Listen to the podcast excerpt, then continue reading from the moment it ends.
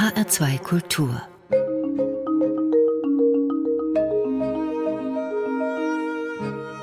Doppelkopf Heute zu Gast Birol Ünel. Jetzt habe ich schon was falsch geschrieben, weil ich habe Altonaer Türke geschrieben und das ist ja verkehrt, weil geboren überhaupt nicht in Altona, aufgewachsen auch nicht in Altona, jetzt in Berlin, also ist schon mal alles daneben. Birol, Sie wollen mich duzen? Natürlich will ich dich duzen, weil ich finde das immer angenehmer. Geboren bin ich natürlich nicht in Altona. Ich bin geboren in Slivke. Das ist so an der, an der syrischen Grenze zur Türkei hinaus.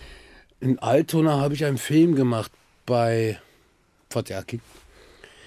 Auch dort bin ich nicht geboren und nicht aufgewachsen. Ich bin in Bremen aufgewachsen. Von meinem neunten oder zehnten Lebensjahr an bin ich einige Jahre dort aufgewachsen bis 82, genau, ja. Mit sechs ist Birol Ünel nach Deutschland gekommen? Nee, mit neun. Mit neun. Wie war denn das? Das größte Erlebnis war, äh, war ein Zug. Ein Zug? Ein Zug. Istanbul-Bremen. Nee. Orientexpress nee, nee, verkehrt es war. Bremen, Bremerhaven. Es war ein Zug. Ich habe vorher nie einen Zug gesehen, weil in Slivke, in Mersin, gibt es keine Züge. Da gibt es Schiffe, aber keine Züge. Und in der Türkei fährt man weite Strecken mit dem Bus. Mittlerweile schon. Früher war das noch anders. Da gab es die Dolmusche. Sammeltaxen. Ja, sagt man hier, ja. Dolmusch, Dolmusch. Ja, es gibt in Lateinamerika und in Israel Genau, da gibt es. Taxi Collectivo. Richtig. Ist denn Birol Ünel, nein, als Kind ja wahrscheinlich nicht in der Türkei herumgereist. Was war das? Ich habe da nur eine Großmutter, die hat Kichererbsen gezüchtet. Richtig. Aber ich möchte nicht in meiner zweiten Person reden. Ich bin ja immer noch der, der ich bin. Und äh, ein Birol Ünel gibt es nicht, es sei denn, er spricht selbst. Klar, wir haben natürlich ähm, alles Mögliche angepflanzt dort oben in den Bergen. Es waren Kichererbsen. Es war ja alles, was äh, zeitlich saisonbedingt wachsen darf wurde natürlich äh, auch dann bewirtschaftet. Kichererbsen brauchen die kalte Region wie Zwiebeln oder Es ist das ist ein? Schattengewächs. Es ist ja ein Schattengewächs. Ja, so halb. Und Aber es braucht auch Sonne. Sonne. Auch. Ja. Und was hat man draus gemacht? Also ich esse furchtbar Humus, gerne Sie kennen doch Humus. Ja, Na klar. genau. Klar. Wunderbar. Humus ist ja sehr gesund. Ja, Ja, wirklich? ja natürlich. Es äh, reinigt den Organismus. Ja, es reinigt. Es ist ja wie, wie eine Putzkolonne. Humus und Tahin. Tahin ist äh, dieses klebrige Zeugs. Aus Sesampaste. Auch. Was war das für eine Großmutter? Was war das für eine Welt, in der du, okay, jetzt sage ich du, weil im Natürlich. Doppelkopf haben wir immer gesiezt, aber jetzt halt nicht. Was war das für eine Welt? Ist das eine bäuerische, eine agrarische Es Welt? ist eine Berglandschaft. Es ist eine Berglandschaft. Es ist etwas sehr Unwirtschaftliches, Unwirtliches, wo Menschen mit äh, 70 Jahren, 60 Jahren noch jeden Tag runterlaufen müssen mit einem Eimer in der Hand und aus einem Brunnen Wasser schöpfen. Es ist sehr unwirtlich. Ja. Das ist vielleicht die negative Seite. Aber es gibt natürlich auch eine positive. Wenn sie dann angekommen sind mit ihrem Eimer Wasser da oben und haben ihre Pflanzen geschöpft mit Wasser, und damit sie wachsen dürfen, dann freuen sie sich. Und dann scheint die Sonne und dann ist es gut. Auch Ruhe. Eine unerträgliche Ruhe. Ja. War das in Brinkum bei Bremen besser? Das kann man doch damit nicht vergleichen. Das ist doch völliger Blödsinn. Wie kann man Bremen, Brinkum mit Slivke vergleichen? Es geht gar nicht. Ja, das meine ich ja, dass es gar nicht geht. Aber was passiert in dem kleinen Kopf des Kindes, das eben nach Deutschland kommt? Naja, das, der kleine Kopf des Kindes ist ja gar nicht so klein, weil es ist ja so, dass gerade in den ersten äh, 14 Jahren eines, eines Lebewesens, eines menschlichen Lebewesens, werden ja halt Informationen angelegt. Birolinel war neun. Richtig. Aber so klein war der Kopf nicht. War Wie kein, bei jedem Menschenkind. hat das Spaß gemacht, diese neue Welt zu erkunden, diese Züge zu erkunden, diese Schiffe zu erkunden? Ja, natürlich. Ja. Es war eine neue Welt. Der Vater hat doch auf einer Werft gearbeitet, oder? Hat er, äh, hat er seinen Sohn mitgeschleppt und ihm diesen Kosmos gezeigt? Weil es ist ja ein riesen Ameisenhaufen, wo die rauf und runter klettern. Oder war das tabu? Na, es war äh, die, äh, ein Schiffsbauschweißer. Das ist ein ziemlich harter Beruf. Ja, und, äh, und damalig war das einfach so, es gab ja damalig ähm, äh, überhaupt keine Bestimmungen. Ja. Dauernd ist jemand abgestürzt oder äh, hat sich verbrannt oder wurde zerquetscht in den Trockenwerften und, und, und. Also es ist immer irgendwas passiert. Also es hat keine Romantik, überhaupt keine Romantik. Die Schule hatte wahrscheinlich auch keine. Und dann gab es ja noch die Schweißerlunge. die Schweißer was? Lunge, Aha. Der Staub, der dich einfrisst, der sich einfrisst in deine Lunge. Das heißt, er wurde arbeitslos. Äh, Nee, nee, nee, nee, nee, nee. Das gab's alles damals nicht. Arbeitslosigkeit gab es nicht. Also der ist krank auf Arbeit gewesen. Nein, auch nicht. Man hat einfach mal Lucht. Okay. Die Mutter, ich weiß nicht, warum das immer drin steht, aber steht in den Biografien von dir, sei Analphabetin gewesen. Was für mich bedeutet, sie hat Türkisch gesprochen und gelebt und war in ihrer Türkei und ist hier gut zurechtgekommen. Nein, aber es ist anders gemeint. Also es ist, äh, es ist eine Ankreidung gegenüber, ähm, weil die Generation meiner Mutter und auch die nachfolgende, die Generation, also ich meine es auch tatsächlich sinnbildlich und ganz explizit, die Frauen durften nur unter sehr schweren Umständen ein Bildungswesen genießen. Also und obwohl sie oftmals intelligenter und klüger waren als die Männer. Und meine Mutter ist eine unglaublich kluge Person. Und es ist einfach eine Kritik an der damaligen türkischen Regierung. Das ist halt dieser Chauvinismus, ja, der mir so, so, so wahnsinnig am Arsch vorbeigeht. Hast du Geschwister? Ich habe vier, Das heißt, ihr wart fünf Kinder zu Hause. fünf. Zu Hause. Und wie wirst du Schauspieler? Wie wird man Schauspieler? Nein, nicht Mann, Birol Ünel. Durch eine Gabe? Könnte sein. Könnte man behaupten.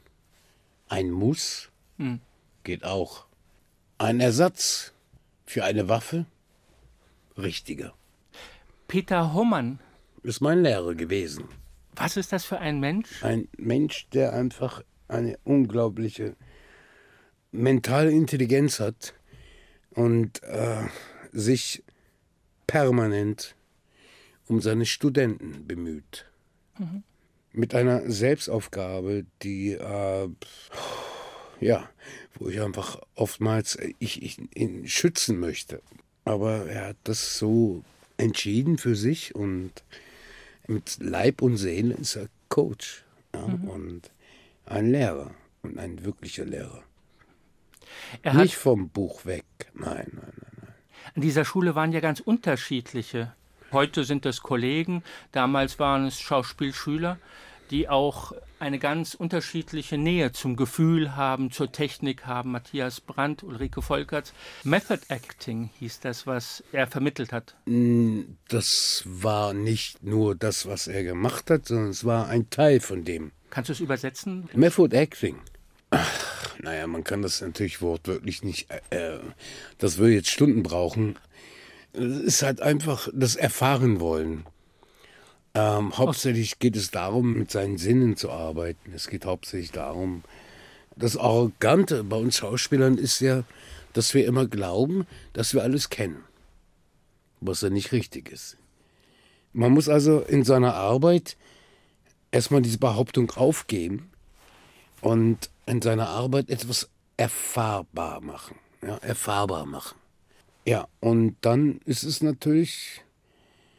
Äh, äh, gut, jetzt reden wir von einer Methodik. Dann kann das behilflich sein, aber es kann auch es kann auch hinderlich sein. Was hat's denn mit dir gemacht? Mit mir? Also aus Method Acting heißt ja, so wie ich das verstanden habe, die Gefühle aus sich selbst zu schöpfen. Na, ich habe ich hab es gehasst, erstmal. Und irgendwann habe hab ich es kapiert. Also Stuhlentspannung, da, da bin ich überhaupt kein Fan von. Was heißt Schulentspannung? Du Da sitzt man auf dem Stuhl stundenlang und sagt gar nichts. Und es ist langweilig. Weil ein Schauspieler möchte ja immer irgendwas tun. Ja. Ja. Er wird also verbannt auf einen Stuhl. Das ist natürlich auch Krotowski, Stanislavski, Merfurt.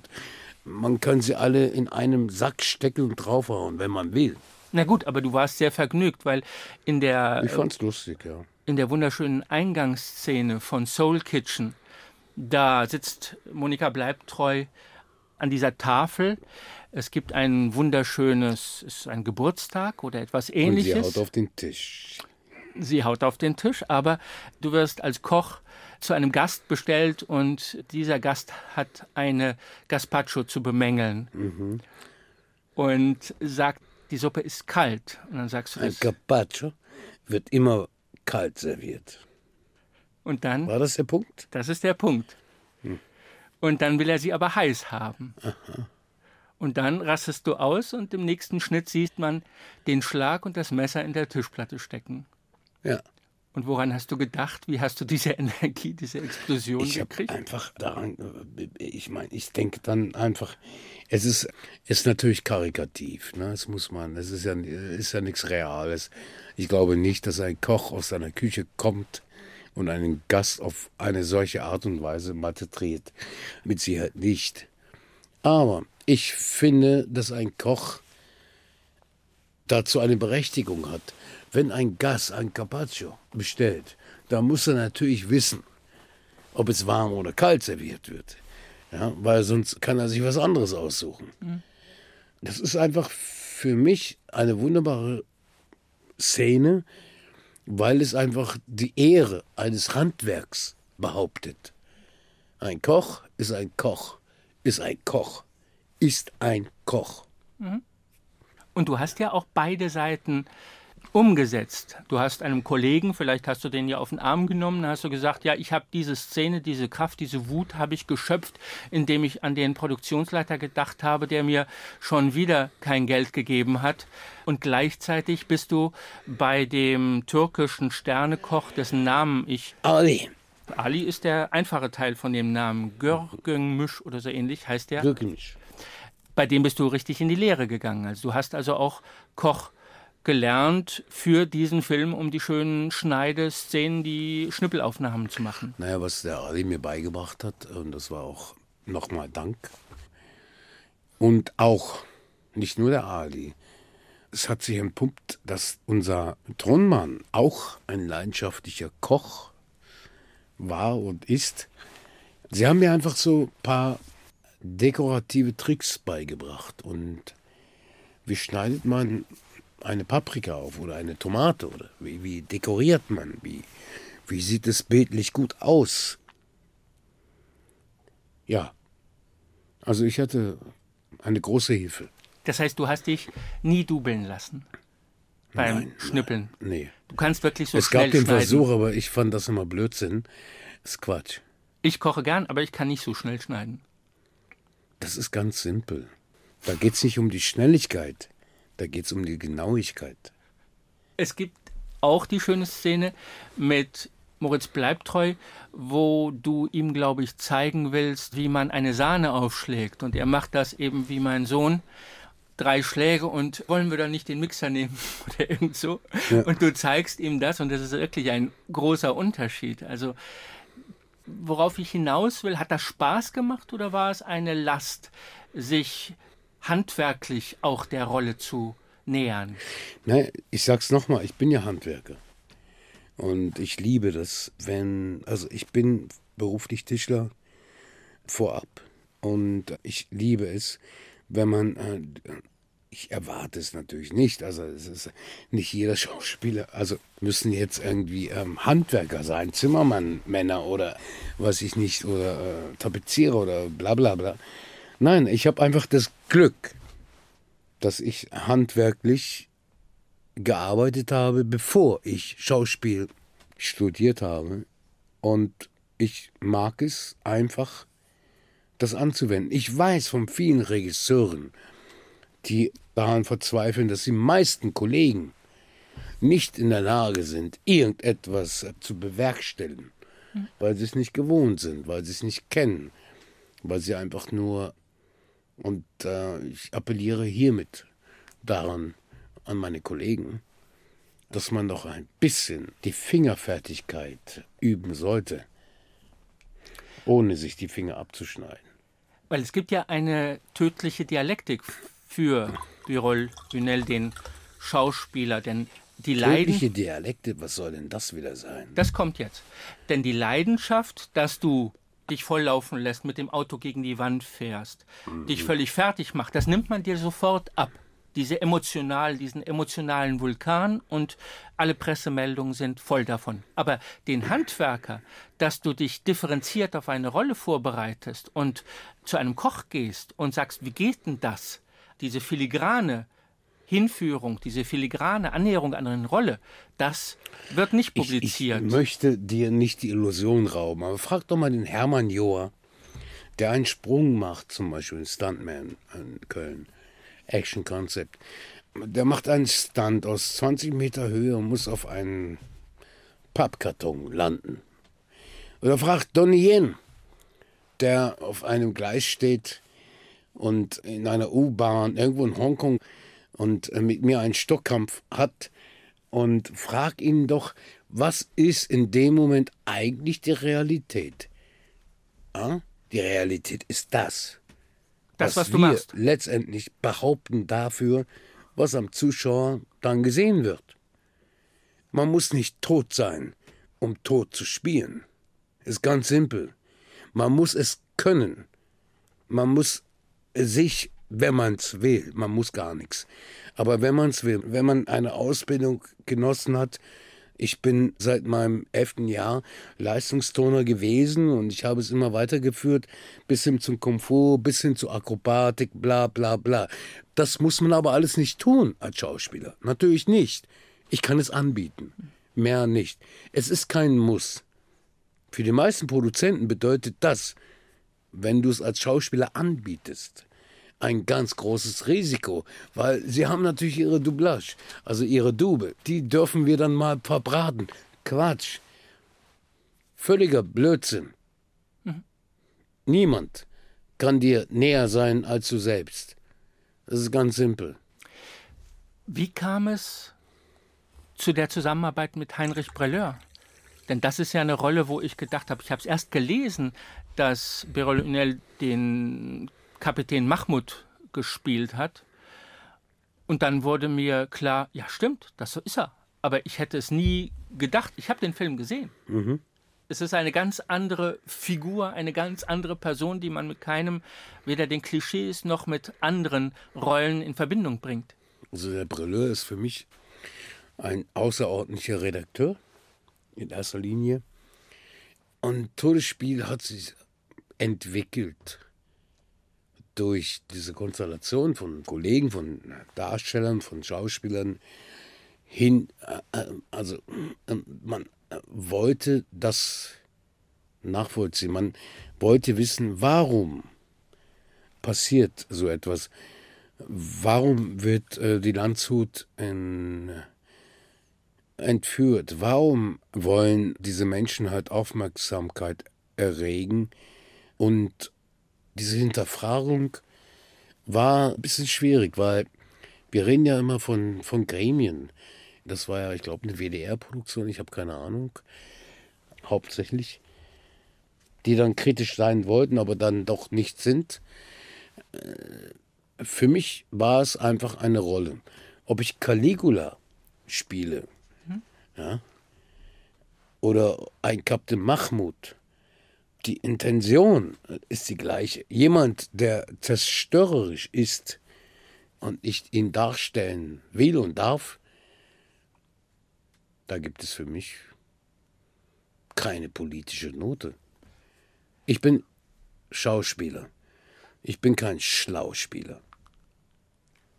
Ich muss noch etwas nachfügen, weil Captain Mahmoud ist der Anführer der Gruppe Schwarzer September, die die Lufthansa Maschine nach Mogadischu entführt und dann dort eine Selektion durchführt zwischen amerikanisch-jüdischen und nicht-jüdischen Passagieren und äh, der den Captain erschießt, also eine tragende Figur in diesem Film. Nein, Captain Mahmoud ist nicht äh, der Anführer vom, äh, vom äh, Schwarzen September. Das wurde von der, von der BND so benannt. Captain Mahmoud ist ein winziger Teil von einer Empörung gewesen, die weltweit auch nicht nur dort, auch hier über die RAF und bla bla bla und ich weiß nicht wo noch überall einfach sich empört und dann irgendwann militant wurde, leider militant wurden und dann äh, einfach gesagt haben, okay, wir opfern unser Leben, damit wir endlich mal aufzeigen können, was hier in dieser Welt, in diesem Kapitalismus, mit dieser merkwürdigen Verteilung der Gesellschaftsordnungen eben für uns nicht funktioniert. Ganz simpel. Und dafür haben sie ihr Leben gegeben. Und das muss man respektieren. Und ich respektiere das. Ja? Ich bin nicht d'accord mit dieser Form von militanten Mitteln. Ich glaube, dass ich genügend Möglichkeiten habe, in meiner Arbeit das Gleiche zu tun, ohne irgendjemand anderen zu verletzen oder mhm. zu beleidigen oder um Gottes Willen äh, zu töten.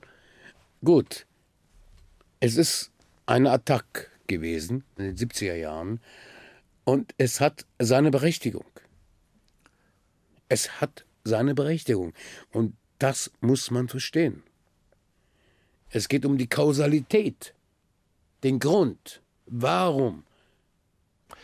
Es gibt eine ganze Reihe von Figuren, von Rollen, die du, die Birol Unel gespielt hat, also sieben Jahre davor, 1992, eine wunderbare Rolle. Bericht an die Akademie, also der Affe, der in Kafkas Rotpeter, Rotpeter ja. der vor die Akademie tritt und von seiner Menschwerdung berichtet. Diese Rolle hast du, tja, da hast du alles gemacht. Da hast du das Theater gemacht, die Inszenierung, die Rolle, Ja. alles. Ja. Rotpeter von Franz Kafka ist für mich eine Repertoirerolle. Ja. Es ist die Menschwerdung, die da erzählt werden soll und die ich versucht habe. Es ist ähnlich, also ich vergleiche das auch, im Moment arbeite ich an Kaspar Hauser. Es hat ähnliche An Kaspar Hauser für wen? Als Sozialprojekt? Nö, ich soll den, ich werde und will den Kaspar Hauser spielen von Wissmann. Nach dem Roman von Wissmann, ja. Ein Film oder Nicht ein Theaterstück? Handke. Nein, ein Theaterstück, kein Film, um Gottes Willen. Also, äh, ich könnte mir Kaspar Hauser im Film nicht vorstellen. Da kannst Überhaupt du dir ja gar nicht. ansehen. Bitte? Kannst du dir ja ansehen. Ich habe den Handke gesehen und der hat mir gar nicht gefallen. Ne? Das ist eine Verblödung letztendlich. Kaspar Hauser war ein sehr intelligenter Mensch. Ein Menschenkind, das unter den Wölfen aufgewachsen ist. Und äh, der Rotpeter hatte äh, nicht diesen Luxus, Mensch zu sein. Nein, er wurde dann zum Mensch und hat sich also, wie es dann auch so schön heißt im Kafka, das Fell vom Leib gerissen, um dann Mensch zu werden. Ist es das, was ein Schauspieler tut, was du tust? Es hat eine Metapher. Vielleicht, vielleicht auch nicht. Aber ich möchte niemand aufdoktieren, was er nun tun muss oder Ja, nicht. den Handlungsreisenden wird es ja Äh, freiwillig ich sehe immer nur die. Rolle und ich sehe die Aufgabe innerhalb von einer Rolle und dann ähm, entscheidet man sich, das zu tun oder nicht zu tun. Mhm. Basta. Birol Unel, welche Musik spielen wir jetzt? Champion Jack Dupree. ich liebe diesen Mann, Und warum? Weil ich ihn kennengelernt. Ich habe ihn kennengelernt in Hannover. In Hannover. In Ha- Hanging Over. Er nennt es immer Hanging Over. Wann war das? Äh, ich weiß nicht, 88, 91. Es war Winter, das weiß ich noch. Und ich habe ihn ja schon vorher gekannt. Also seine Musik habe ich schon vorher gekannt. Und, äh, und dann kannte ich ihn nur vom, vom, von dem Cover, ne? vom LP-Cover. Und äh, kam mir so entgegen im Winter, und es war Schnee in Hannover. Und ich gucke ihn so an und sage, hey, are you Champion Jack Dupree? Und er sagte nur, yes, I am, come by with me. I'm a gambling man. I'm a gambling I man. Lauter bitte. A gambling man. I gamble night and day. When you see me gambling, just to pass the time away. My wife give me a dollar, told me to go and do the best you can. My wife give me a dollar, told me to go do the best you can. If you don't make me no money, don't come home with no change.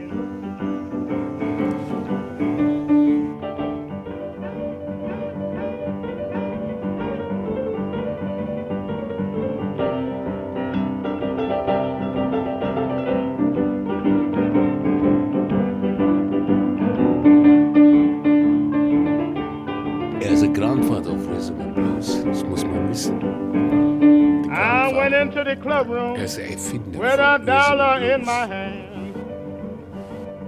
Man muss sich das so vorstellen. Blues ist ja ein Dreitakter. Ja. Aber er hat immer. Zwischentöne gebracht. Auf die Piano. Er war ja Boxer übrigens. Ne? Er war Preisboxer damals. 50 Und hatte äh, seine ganze Zähne, seine Front, Everybody Zähne sind ja bestückt mit Goldzähnen, weil sie so oft schon ausgeschlagen wurden. Sein Hobby war nebenbei äh, äh, Piano zu spielen. Und so hat er Rhythm and Blues entwickelt. The Grandfather of Rhythm and Blues. Aber warum gibt es kein Musikprogramm von Birol Ünel? Äh, ich bin unmusikalisch, glaube ich.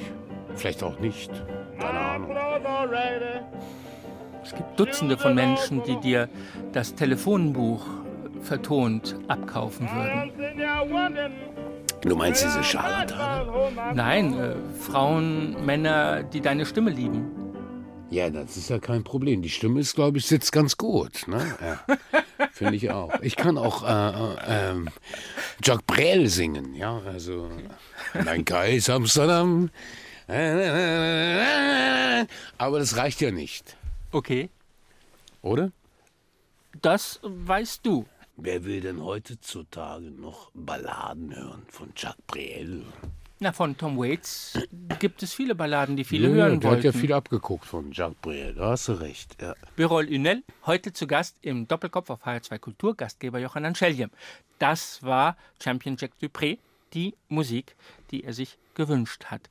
Gambling Old Man. Gambling Old Man. Was ist passiert nach dem Erfolg von Gegen die Wand 2004? Oh, was da passiert ist? Niemand wollte mehr mit mir arbeiten, weil sie haben alle geglaubt, dass ich genauso bin, wie ich in dem Film diese Figur Jai, dargestellt habe. Da haben die alle gedacht, oh Gott, das geht ja gar nicht. Das ist ja produktionsunwirklich. Und alle haben wirklich geglaubt, dass ich das nicht machen kann. So, aber macht ja nichts. Ich find's lustig. Du bist ins Ausland gegangen. Ja. Was hast du da gemacht? Oh, äh, bei John Giacano und Tony Gallif und ja, gedreht. Filme gedreht. Ja, ja, klar. Transylvania zum Beispiel. Die sind in Deutschland kaum wahrgenommen worden. Ach, in Deutschland. Deutschland hat doch keinen wirklichen internationalen Markt. Es gibt niemanden in diesem deutschen Lande, der sich behaupten kann, dass er ein internationaler Regisseur ist. Es gibt einfach keinen. Es ist eine pure Behauptung. Also ich bin es einfach gewohnt, mit Menschen, Jean-Jacques Arnaud oder Tony Gadliv oder mit Menschen zu arbeiten, die tatsächlich etwas geschaffen haben, international über den Erdrund gewandert sind. Aber das gibt es nicht in Deutschland. Also deutsche Filme sind für mich eine langweiliger Bullshit. Okay? Weil es ist kopfig. Es ist total blöd. Es ist konstruiert. Es hat keine Seele in sich. Das ist Ein schade. hartes Urteil. Aber ich bin nun mal der Bundesfilmpreisträger, der europäische, der amerikanische und der internationale. Und ich darf das mal behaupten. Ist das richtig? Wunderbar. Mit Arnaud hast du gedreht? Ja, Jean-Jacques Arnaud. Enemy at the Gate. Wurde hier übrigens in der Nähe von Bremen gedreht. Einen anderen Film, den ich im Kopf habe, ist mit Katharina Thalbach gewesen. Kati, ja. Hast du Katharina Der Thalbach? Passagier meinst du? Ja. Ja, genau. Ja, Mit Ja. Tony Curtis. ja. Hm. Thomas Brasch war der Regisseur. Der Verstorbene. Brasch hast du 82 schon kennengelernt. Ja, genau, ja. Das war, glaube ich, die erste große Rolle nach, dem, nach der Schule. So groß war sie gar nicht. Aber okay, war okay. Ich ähm, fand Brasch ja immer a Lovely Rita als Autor, als Schriftsteller unglaublich. Er ging ja während der Schule durch unsere Hände. Der galt ja damals als neuzeitlicher Dramaturg. Und dann hat er auf einmal angefangen, Filme zu machen. Und das äh, war sehr interessant und für mich ein großes Glück. Der hat mich angerufen, da war ich in Casablanca. Ich hatte keinen Bock mehr auf Deutschland und ich war in Casablanca und es kam ein Telegramm, genau, es war ein Telegramm in dieses Hotel. Ich habe keine Ahnung, es ging über die ZBF, genau. Die ZBF hat gewusst, also die zentrale Bühnenvermittlung, wo ich gerade stecke und äh, die kannten das Hotel und die haben mir ein Telegramm geschickt, ich müsste sofort kommen nach Berlin. Der Produzent war Joachim Wittinghoff von Wittinghoff. Und der Brasch plant einen Film mit Toni Curtis und mir und der Katharina Thalbach in der Hauptrolle. So bin ich also da angekommen. Wie war denn die Zusammenarbeit? Das, sind Das ja, war in Potsdamer, Potsdamer Straße. Genau, Potsdamer Straße war die Produktion, ja. und wie war die Zusammenarbeit? Schrecklich, Warum? aber fruchtsam. Das heißt, du bist ausgeflippt und er hat gesagt, ich mach bin gar langsam. nicht ausgeflippt. Ähm, Er ist ausgeflippt. wir sind alle ausgeflippt. Okay. Hm. Ob das Tabori war oder äh, Jean Bois äh, oder die Kati, äh, wir sind alle Regen oder Toni, Toni, Toni sowieso. Tony Curtis. Nee, eigentlich ist seine Frau immer ausgeflippt mit ihrem blöden Pudel da irgendwie. Äh, egal. Du wolltest denselben Chauffeur haben wie Tony Curtis, schreiben die Kollegen. Nein, ich wollte dasselbe Auto haben, nicht den Chauffeur. Ich bin doch nicht schwul. Das Auto. Hast du es gekriegt? Natürlich habe ich es gekriegt. Ich habe es geklaut. Ist das, das Schauspiel ein, erscheint mir dann so manchmal als Vorwand. Pass auf, du musst dir vorstellen, du hast zwei Mark damals in der Tasche. Sitzt in einem Interconti-Hotel, hast zwei Mark in der Tasche und wirst jetzt gleich abgeholt von einer Produktionsfirma, die ungefähr, damals waren es glaube ich, weiß ich, um die, um die 20 Millionen Mark in der Tasche haben und sie rumzicken, weil, weil sie dein Taxigeld nicht bezahlen können angeblich. Ja? Also, also es ist eine Low-Budget-Produktion, ja? also Low-Budget, No-Budget-Produktion. Mit 20 Millionen Mark, eine Low-No-Budget. Hm? Das heißt, du bist der Low Budget in der Gut, Produktion. also was mache ich? Ich hole mir einfach den Wagen von Toni hm, und fahre einfach mal eine Stadtrunde. Ich habe ihn ja mitgenommen und seine Frau noch dazu. Wir waren auf der Potsdamer, auf der Potze, in so einem Puff. Ja, 82. ja genau. Vor dem Fall das der Mauer. Äh, Potsdamer Abkommen. Kennst du das noch? Ja, das war ein bisschen früher, aber du warst in der Nee, DDR das war um die Puff. Zeit, genau. Warst Wir waren also, da konnte man dann immer hinten reingehen und so. Birol, warst du in der DDR hast- im Was? Puff? In der DDR im Puff? Nein, Die Potze ist im Westen. Ja, die Potsdamer. Potsdamer Abkommen. Nein, die Potsdamer Straße. Nein, ich rede vom Potsdamer, von dem Club Potsdamer Abkommen. Ach so, den kenne ich Das war natürlich ein nicht. Nightclub. Okay, und der ah, war da im waren Westen. so ein paar Frauen, die standen da so rum und wenn du Bock drauf hattest, hm, durftest du mal. Und wenn du genug äh, in der Tasche hattest. Da warst du mit Tony Curtis, Ja, seiner ja, ich Frau. habe ihn dahin, ich, also, und ich habe dann vorne an der Bar gestanden mit seiner vermeintlichen Frau und ihrem Pudel, die irgendwelche Depression bekommen hat. Ich habe keine Ahnung, warum, während Toni sich da hinten vergnügt hat. Hm. aber das war doch sehr fruchtbar, die Zusammenarbeit. Und der Zschäpe, ne, der Produktionsleiter, Czepat hieß er, Zschäpe, der war natürlich gar nicht erfreut. Aber können wir jetzt mal diese Intimitäten lassen? Ich denke, wir sollten mehr Intimitäten erzählen. aber erzähl mir, warum gab es Äh, sie ist ganz neugierig geworden. Natürlich ist sie neugierig, die ist schon die ganze Zeit neugierig. Aber wenn du vielleicht ins Mikrofon reden würdest, hätten wir eine bessere Akustik. 82. Danach kommt 92, mein nächstes Datum. Kafka Bericht an die Akademie, Das ist Theater. Camus, Caligula. Ja, dazwischen war ja noch ein bisschen Theater. Bei Kastorf und bei Heiner Müller. Wie war das bei Heiner Müller? Heiner war ganz toll. Warum? Keine Ahnung. ich meine, der Heise hat inszeniert, aber Müller hat mich aufgesucht. Da habe ich schon Siegfried gespielt an der Volksbühne. Bei Kastorf. Ja, genau.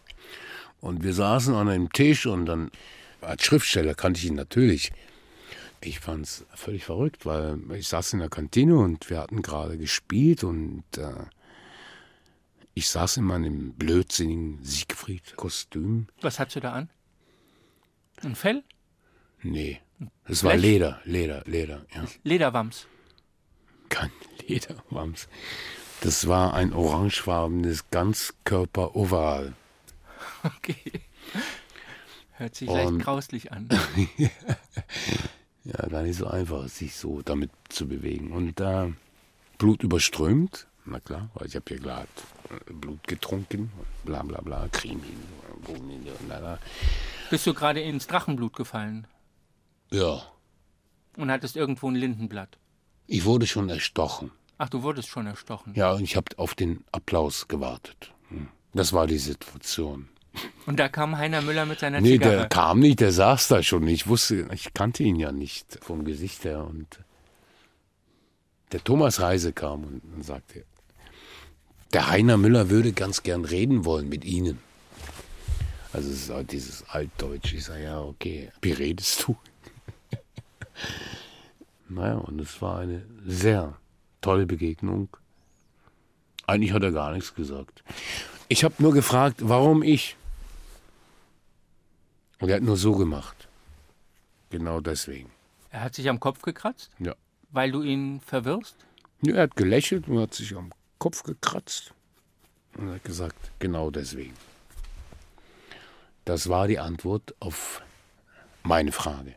Und das hat mir in dem Moment etwas gezeugt, was man nicht kennt oder was man nicht mehr kennen will. Es ist einfach in der Theaterwelt gibt es eine eine Vision. Und mit so einfachen Gesten behauptet man es dann auch. Und das ist schön. Kannst nur wiederholen. Ich bin alte Schule. Ganz simpel. Ja, aber das ist auf eine andere Weise, Lünel, haben sich sehr viele am Kopf gekratzt. In Soul Kitchen zum Beispiel, warum Shahid aus der Küche verschwindet, weil das eine wunderschöne Figur ist. Und wenn diese Kaschemme einen Erfolg hat, auch mit dem ganzen Klamauk. meinen, warum er verschwindet? Ja, warum er verschwindet? Auch das hat ganz einfach produktionstechnische Gründe. Ich bin einfach zu teuer geworden wahrscheinlich irgendwie. Hm. Die Sprudelkosten waren dann zu teuer. Vielleicht. Es ist ein Verlust. Aber dieses. Finde ich auch. Aber vielleicht kommt er ja noch mal wieder. Kann ja sein. Das wäre schön. Gibt es denn die Verbindung noch zu Fatih Akin? Es gibt eine sehr freundschaftliche Verbindung zu Fatih. Aber eine berufliche gibt es nicht mehr. Birol, welche Musik spielen wir jetzt? Lodi Anderson. Und was? Oh, dieses ewig lange Stück. Ich glaube, ähm, The Step, Lodi Anderson. Okay. Und warum? Warum? Weil es eine Geschichte erzählt. Und ich liebe es, wenn Musik erzählerisch ist. I wanted you.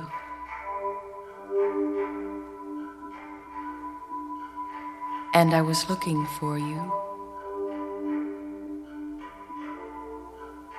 But I couldn't find you.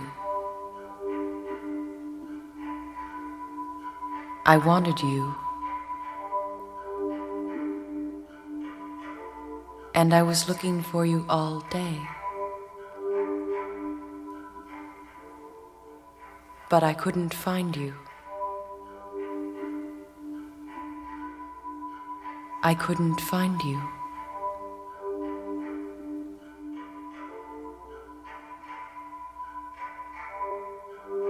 You're walking, and you don't always realize it,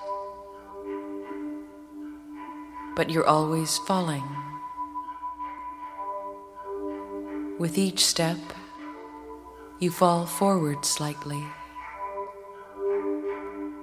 and then catch yourself from falling.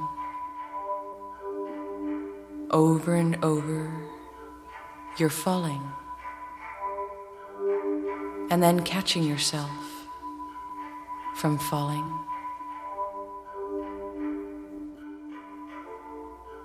And this is how you can be walking and falling at the same time.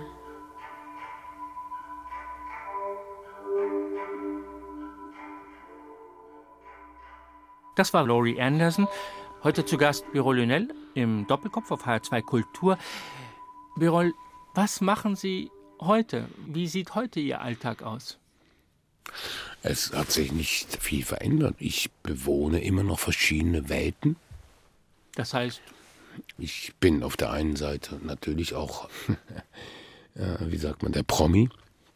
Auf der anderen Seite bin ich ähm, täglich, wie jeder andere auch in diesem Land, damit beschäftigt, seine Miete zu zahlen. wovon? Ich habe mehrere Möglichkeiten. Dadurch, dass ich Handwerker bin, kann ich arbeiten als Handwerker. Ich kann aber auch, wie im Ballhaus Nauninstraße, am Tresen stehen und dort Getränke verkaufen. Das geht auch.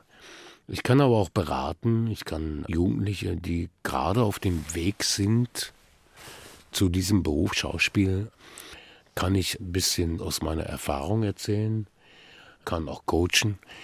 Aber das ist eher für mich selbstverständlich. Das ist jetzt kein Berufsbild in dem Sinne, sondern das ist, Survival. Ja, das ist einfach Überleben, Weitergeben. Ich bin so ein bisschen angetan von dieser Süffi-Kultur, die eine Hand gibt, damit die andere Hand geben darf. Habe ich nicht Das verstanden. ist Derwisch. Es gibt diese Derwische und es gibt diese Süffi-Kultur und die eine Hand gibt, damit die andere Hand geben kann. Der Mensch hat ja zwei Hände. Das heißt, den Jüngeren unter die Arme zu greifen, ihnen zu helfen. ja, natürlich, deswegen sind wir ja da. Auch Sibyl Kekeli kam bei Gegen die Wand groß raus. Und beim Filmpreis kriegt sie für die Fremde einen Preis und ihre Rede ist, sich äh, wie im Schwanensee auf den Boden zu setzen und sagen, bitte, bitte, bitte eine Rolle, nicht wieder sechs Jahre ohne Arbeit. Warum? Ist das die deutsche Szenerie, dass die wirklich komplexen Schauspieler zu schwierig sind für deutsche Regisseure oder deutsche Produktionsfirmen? Weißt du was? Das musst du dir mal selber beantworten. Ich habe keine Ahnung. Also äh, man könnte behaupten, dass es eine Art von Armutszeugnis ist. Äh, man könnte auch sagen, dass es eine Ignoranz ist gegenüber einem sehr großen Talent. Man könnte alles Mögliche behaupten. Es ist sehr mutig von der Sibel, dass sie das auf einem solchen Podium ausspricht. Ich glaube, dass die Sibel damit eigentlich nicht sich selber meint, sondern sie meint einfach, dass junge Talente nicht frequentiert werden, dass, dass junge Talente einfach nicht gesehen werden. Es ist manchmal unmöglich. Da werden 50-Jährige besetzt, die dann 25-Jährige bespielen sollen. Verstehst du, was ich meine halt? Und äh, es ist ein- eine Unmöglichkeit. Ja, und vielleicht meint sie das damit. Ja. Und klar, sie hat sich damit aus dem Fenster gelehnt. Ja, ist richtig. Nur Hochachtung vor Sibel Kikili, äh, dass sie das auf einem solchen Podium ausspricht. Ja, ich habe ja Ähnliches getan. Wir sind mittlerweile ziemlich sauer. Wir, Worauf? Filmpreisträger, Bundesfilmpreisträger, Worauf sauer? auf dieses Land. Weil dieses Land tut nämlich gar nichts für junge, neue Talente. Es geht nicht um mich, ich bin alt. Ich bin 50 Jahre alt bald. Es geht nicht darum. Es geht einfach um diese Redaktionen. Und die können mir mal alle am Arsch vorbeigehen. Es ist ganz simpel. Das kannst du auch nicht wegschneiden, Digga. Das schneide ich überhaupt nicht weg. Birol, das bedeutet aber, dass der Erfolg, dass das Gefühl, gegen die Wand habe ein Fenster aufgestoßen für Altona. äh, Ja, und was ist Türken daraus? Ich weiß andere. ganz genau, worauf du hinaus willst. Und Sag's. was ist daraus geworden? Ja, Fragezeichen, frage ich dich. Hm? Eine RTL-Serie oder so ähnlich? You know. I know. Sag's. Nix. Nada. Merkwürdig, oder? Traurig, traurig. Finde ich auch. Es leben so viele, sagen wir mal, ich nenne es ja immer gerne nicht ausländische, fremdartige Menschen in diesem Land. Ja. Ja. Und äh, einige davon sind künstlerisch, ob es Maler sind oder Schauspieler, oder Musiker, bla bla bla, sind ein Teil dieser Gesellschaft schon seit langem. Ja. Ja. Es ist ein riesiger Markt. Letztendlich, wenn man es kommerziell be- bedenkt. Ich glaube, ich sollte mich mal drum kümmern. Es tut ja keiner. Von diesen Ignoranten. Bedeutet das, dass Birol Ünel und Sybil Kikeli dann ins Ausland gehen, abwandern Nein, werden? es bedeutet vielleicht, dass Berol Ünel in Zukunft selber produzieren wird. Ja? Filme, die einfach Geschichten erzählen an jeder Ecke in dieser Stadt oder in diesem Land. Das könnte es bedeuten, ja. Danke, Ist ja unerträglich. danke. Birol Ünel im Doppelkopf auf HR2 Kultur. Wir enden mit welcher Musik? Eine Frage noch. Können Sie eigentlich Doppelkopf spielen? Ja, ich habe Ich regelmäßig kann verloren. es auch sehr gut. Oh ja, dann, dann, Gnade, dir, dann Ja. Gnade dir Gott, wenn ich mit dir Wie viele spiele. Blätter hat ein Doppelkopf? Oh, im Rechnen bin ich gar nicht gut. Nein, Doppelkopfspiel hat natürlich eine Anzahl von Blättern. Wie viel? 52. Und? Plus den Joker. Okay. Der sitzt mir gegenüber. Wir enden mit welcher Musik, Birol Lünel? Amsterdam. Jacques Brel. Danke, das war der Jacques Doppelkopf. Brel, Amsterdam. An Mit- mein Geist Amsterdam. Aber französisch bitte. Jawohl. Das war der Doppelkopf mit Birol Ünel auf HR2 Kultur, Gastgeber Johann Scheljem. Herzlichen Dank, dass Sie da waren. Dankeschön. Dans le port d'Amsterdam, il y a des marins qui chantent les rêves qui les hantent au large d'Amsterdam. Dans le port d'Amsterdam, il y a des marins qui dorment comme des oriflammes le long des berges mortes. Dans le port d'Amsterdam, il y a des marins qui meurent pleins de pierres et de drames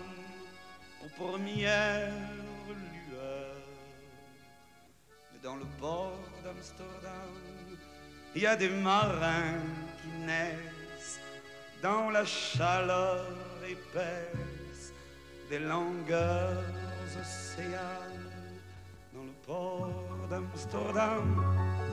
Il y a des marins qui mangent sur des nappes trop blanches, des poissons ruisselants. Ils vous des dents à croquer la fortune, à décroisser la lune, à bouffer des haubans. Et ça sent la morue jusque dans le cœur des frites que leurs grosses mains invitent à revenir en pluie. Puis se lèvent en riant dans un bruit de tempête, referment leurs braguettes et sortent en rotant. Dans le port d'Amsterdam, il y a des marins qui dansent en se frottant la panse sur la panse des femmes. Ils tournent, ils dansent comme des soleils crachés dans le son déchiré d'un accordéon rance. Ils se tordent le cou pour mieux s'entendre rire jusqu'à ce que tout à coup l'accordéon expire alors le geste grave, alors le regard fier, ils ramènent leur batave jusqu'en pleine lumière. Qui boivent, et qui boivent et reboivent, et qui reboivent encore. Ils boivent à la santé des putains d'Amsterdam, d'Hambourg ou d'ailleurs. Enfin, ils boivent aux dames qui leur donnent leur joli corps, qui leur donnent leur vertu pour une pièce en or. Et quand ils ont bien bu, se plantent le nez au ciel, couche dans les étoiles et il pisse comme je pleure sur les femmes infidèles dans le port d'Amsterdam, dans le port d'Amsterdam.